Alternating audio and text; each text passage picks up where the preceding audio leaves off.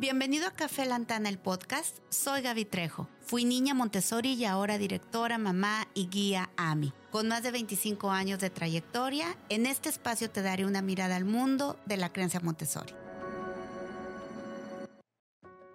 Hola, bienvenidos a este nuevo capítulo que he decidido titularlo Montessori como respuesta a una crisis educativa.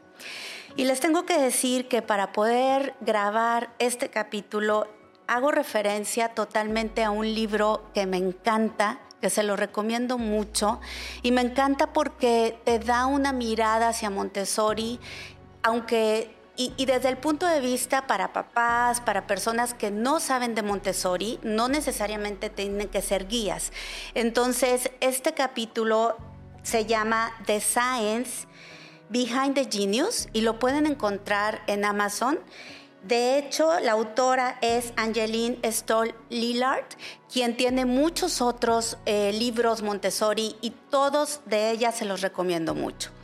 En específico, en este libro habla sobre ocho principios fundamentales del sistema Montessori. Y entonces creo que de una manera muy general, en este capítulo les puedo hablar y podemos hacer referencia de esos ocho principios y de esta manera poder conocer el método Montessori antes de entrar en materia en los otros capítulos, irnos desmenuzando cada uno de estos principios. El primer principio es el movimiento como factor esencial del desarrollo cognitivo. Y esto es ahorita de moda en, en los últimos estudios de neurociencia se sabe que para poder desarrollar de una mejor manera la inteligencia, el movimiento es parte esencial. El ser humano aprende haciendo. La doctora Montessori pensaba que los seres humanos expresamos primero con las manos que inclusive con las palabras. Imagínense. Y también le llamaba a las manos el instrumento de la inteligencia. Entonces, ¿qué importancia tiene el que nosotros podamos expresar y trabajar con nuestras manos? El que le demos la oportunidad a los niños que puedan realizar actividades con sus manos, que puedan ser parte activa en la educación para poder adquirir un conocimiento o para poder adquirir una habilidad. La doctora Montessori decía que en el niño el proceso de pensamiento y de movimiento era uno solo. O sea que tiene una relación súper estrecha. Ella pensaba que el movimiento de la mano jugaba un papel muy importante en el desarrollo mental. Por eso los niños al manipular y al conectarse con su entorno a través del tacto, se les quedan todas estas enseñanzas de una manera permanente.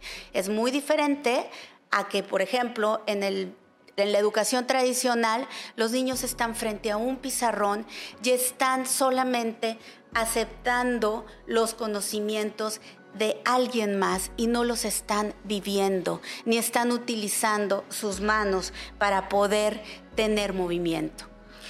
Estos principios de los cuales vamos a hablar en este capítulo, todos estos principios se encuentran en los ambientes Montessori.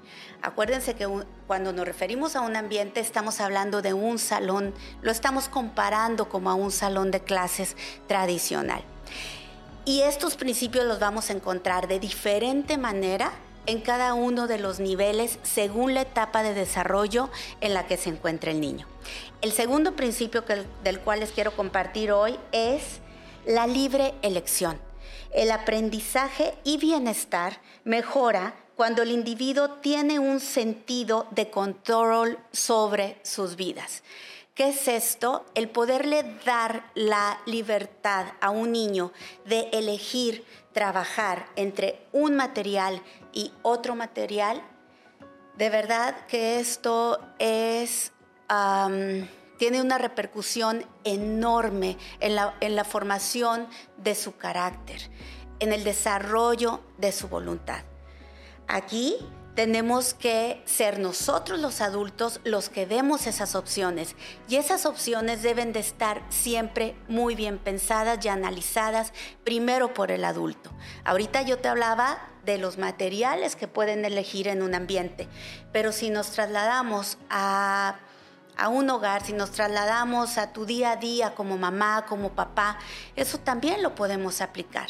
Y por ejemplo, si batallas para que tus hijos se pongan determinada ropa, pues entonces les vas a dar dos opciones o le vas a dar tres opciones, pero tú elegiste esa ropa y esa ropa es la adecuada y ese outfit es el perfecto para el clima en el cual tu hijo o tu hija va a pasar ese día.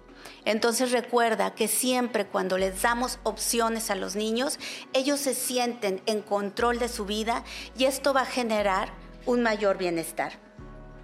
La doctora Montessori observó que el niño parecía mejorar o tener un mayor eh, desenvolvimiento también cognitivo, un mayor aprovechamiento cognitivo cuando él se sentía o ella se sentía dueña de su ambiente. Otra manera de que los niños se sientan dueños de su ambiente es la independencia. En la medida en la que tú le permitas a tus hijos ser independientes, les vas a dar también este sentido, les vas a dar la oportunidad de que tengan un sentido de bienestar. Claro que esta libertad tiene que estar basada en la capacidad de cada individuo para responder con responsabilidad. A tu adolescente, por ejemplo, le vas a dar esta libertad en medida en la que te vaya mostrando lo responsable que puede ser al manejar un coche, por ejemplo. Y esta, esta responsabilidad es la respuesta a la libertad que tú vas a ir dando poco a poco. Para esto también los límites deben de estar muy bien establecidos. Por eso en un ambiente Montessori los niños pueden conocer exactamente qué se espera de ellos y qué va a pasar si rompes un límite? ¿Qué consecuencias va a haber si rompes un límite? Y a veces estas consecuencias te los da la misma vida. Por ejemplo, los niños Montessori saben que en un ambiente Montessori se camina, porque si corremos hay demasiados materiales que además son materiales de vidrio o de cerámica que se van a romper. Y esta es la consecuencia natural A. Y si se rompe un material, nos tenemos nos quedamos sin utilizarlo. Entonces, esta es la manera de crear conciencia a través de los límites establecidos. El tercer principio es el siguiente. Los seres humanos comprendemos mejor cuando nos interesa lo que estamos aprendiendo. El mejor aprendizaje es aquel que adquirimos cuando estamos interesados. Es por esto tan importante la observación en una guía Montessori. Nosotras, como guías Montessori, estamos capacitadas para poder observar. Para, tenemos un, la doctora Montessori hablaba de que para poder guiar al niño debemos de tener un método de observación científica. Y en este método de observación nos enseñan a conocer cuáles son los intereses de cada niño en particular. De esa manera podemos guiarlos a las presentaciones de los materiales que sabemos que le van a interesar. Cuando nosotros descubrimos como guías ese momento exacto para poder presentarle al niño determinado material, porque es ese momento en el que él está interesado en eso, es maravilloso. Por ejemplo, hablamos de que los niños tienen una sensibilidad especial a la lectoescritura. Cuando a un niño se le presentan las letras, en el momento exacto va a aprender con gozo. Y cuando estamos interesados es cuando lo aprendemos de una mejor manera. En el programa de taller, por ejemplo, con niños de 6 a 12 años, tenemos una manera muy especial de que los niños tengan un aprendizaje sobre un tema. Y estas son las grandes lecciones. A través de historias son los guías que van a interesar al niño en determinado tema. Y estas historias deben de ser compartidas hacia los niños con drama, con pasión, y no es lo mismo que si leemos solamente un guion sin entonación y no ponemos esa parte de entusiasmo, que es como, como los niños se van a relacionar mucho mejor con el aprendizaje. Veamos cuál es el cuarto principio. El cuarto principio es el siguiente. Evitemos las recompensas externas. La doctora Montessori hablaba y consideraba de que las calificaciones, las estrellas, los cuadros de honor eran, eran disruptivas a la concentración de los niños. Cuando esperamos que los niños se concentren por el premio, realmente ese fenómeno no se da. La doctora Montessori observó que los niños no necesitan de esto para poder llegar a una concentración en una casa de los niños donde encontramos niños entre los 3 y 6 años de edad, los niños deben alcanzar periodos de concentración de 30 minutos y van a ir subiendo conforme los niños van creciendo. Y esto se logra gracias al interés propio, gracias a las recompensas internas. El niño en sí, en el trabajo, encuentra esa satisfacción personal. No necesitan de premios, no necesitan de que se les ponga en un cuadro de honor. Cuando hacemos eso con los niños, estamos de alguna manera, em, ¿qué les puedo decir? Estamos como entrenándolos, por, por feo que se escuche, a que respondan a la opinión de los demás. Cuando nosotros encontramos el poder que tiene esto y no utilizamos los premios y los castigos para manipular el comportamiento del niño o para motivar al niño, de verdad estamos permitiéndoles que se fortalezca su autoestima, porque no necesita del reconocimiento de nadie más. Y esto, imagínense a este niño en 15 años, en 20 años, cuando sea un adulto activo en la sociedad, el valor que esto tiene. Va a poder realmente realizar las cosas por él mismo y no porque se encuentre el policía viendo lo que está haciendo mal o no porque quiera ser aceptado en un, en un grupo por hacer una o tal otra cosa. No sé, yo siempre que pienso en esto, en los niños pequeños, de verdad que me emociona pensar que ese niño cuando sea adolescente no va a hacer cosas en contra de él, como por ejemplo, digamos, tomar drogas para poder pertenecer a un determinado círculo. Entonces, realmente esto es muy, muy poderoso. El quinto principio son los acuerdos colaborativos favorecen al máximo en el aprendizaje. En un ambiente Montessori, los niños viven en una comunidad. Todo lo que hace un miembro de la comunidad va a repercutir en los demás. Un ejemplo súper claro es, yo no puedo trabajar con un material cuando alguien más lo, lo, está usando. Y de esta manera además de desarrollar lo que es la paciencia y el respeto hacia los demás, estoy también contribuyendo a que todo en mi entorno, a que todo en mi ambiente funcione bien. Por ejemplo, los niños son los encargados de regar las plantas en el ambiente. Son realmente ellos que impactan con sus acciones al ambiente y colaboran y terminan todos colaborando para que todo funcione bien en un, en un ambiente Montessori. Otra de las cosas que da esta, digamos, esta sociedad colaborativa es poder aprender de los demás niños. En un método tradicional, los niños aprenden solamente del maestro o de la maestra que está transmitiendo un conocimiento o del texto o digamos en aquellos colegios en donde se utiliza la tecnología o también de un video. ¿Sí? Pero en un, en un ambiente Montessori los niños aprenden también de sus pares, aprenden también de los mismos niños, porque pueden observar cuando ellos están trabajando. Y de esta manera pueden observar que el niño mayor está trabajando ya con un material mucho más avanzado y los motiva a querer llegar ahí. Y también los niños mayores también pueden aprender o pueden ¿Por qué no? Claro, aprender de los pequeños y también pueden desarrollar la paciencia y guiar a los pequeños. Esto de verdad que es algo fundamental en los grupos multiedad de Montessori. Y el sexto, el sexto principio es que el aprendizaje es un, el aprendizaje en un contexto significativo. En la educación tradicional, algunas veces los niños aprenden solamente para aprobar un examen y no lo sabemos perfectamente, todos los conceptos, pero pasa ese examen y se olvida. ¿Cuántos de nosotros no, si ahorita nos preguntan como adultos, no sé, eh, la fórmula del cubo del trinomio? Yo les aseguro que muchos no los vamos a saber.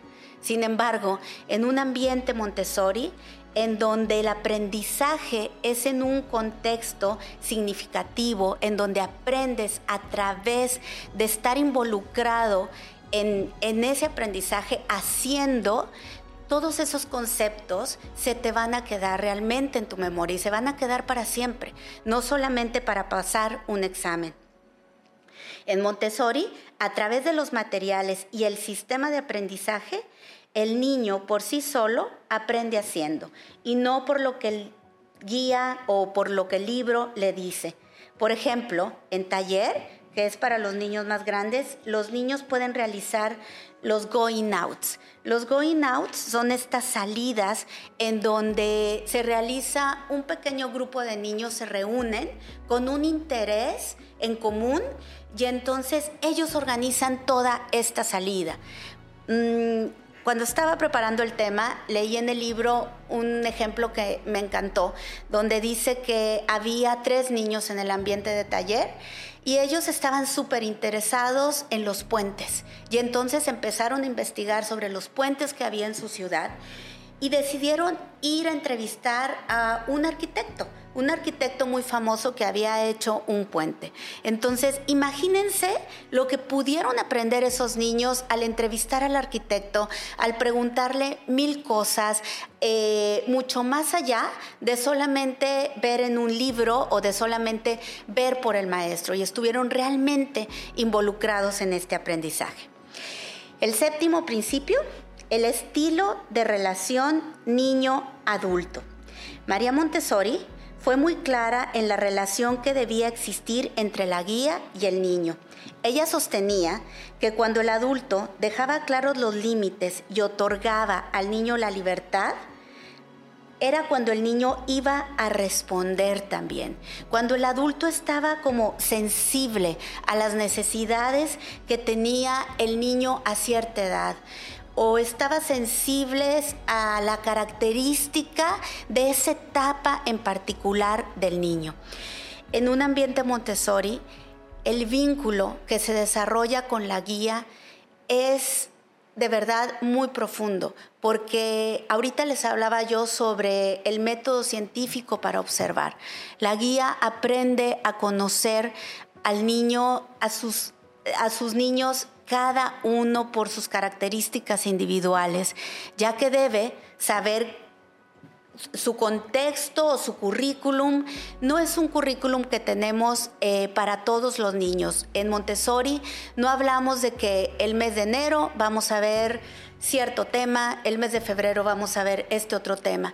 Un guía Montessori debe de cubrir, sí, un currículum, porque claro, tenemos establecidos ciertos lineamientos, tenemos metas, pero ese currículum se va a cubrir o se va a realizar de manera diferente y en tiempos diferentes en cada niño.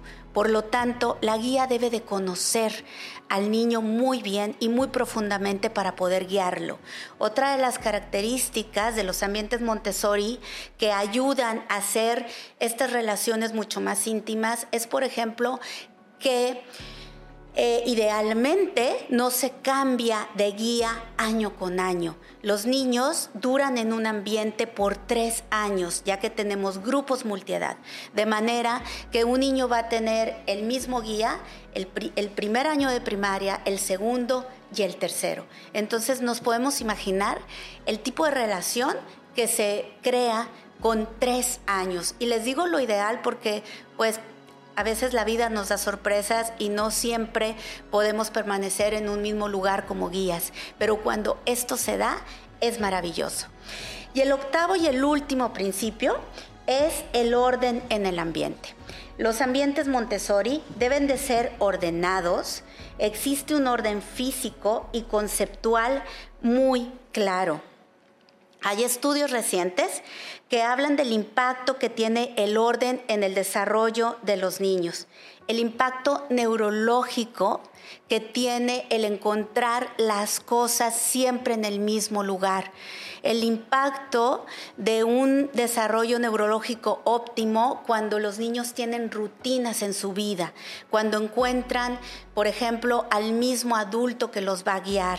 Por eso es tan importante con los niños pequeños que tengan un orden físico en extremo.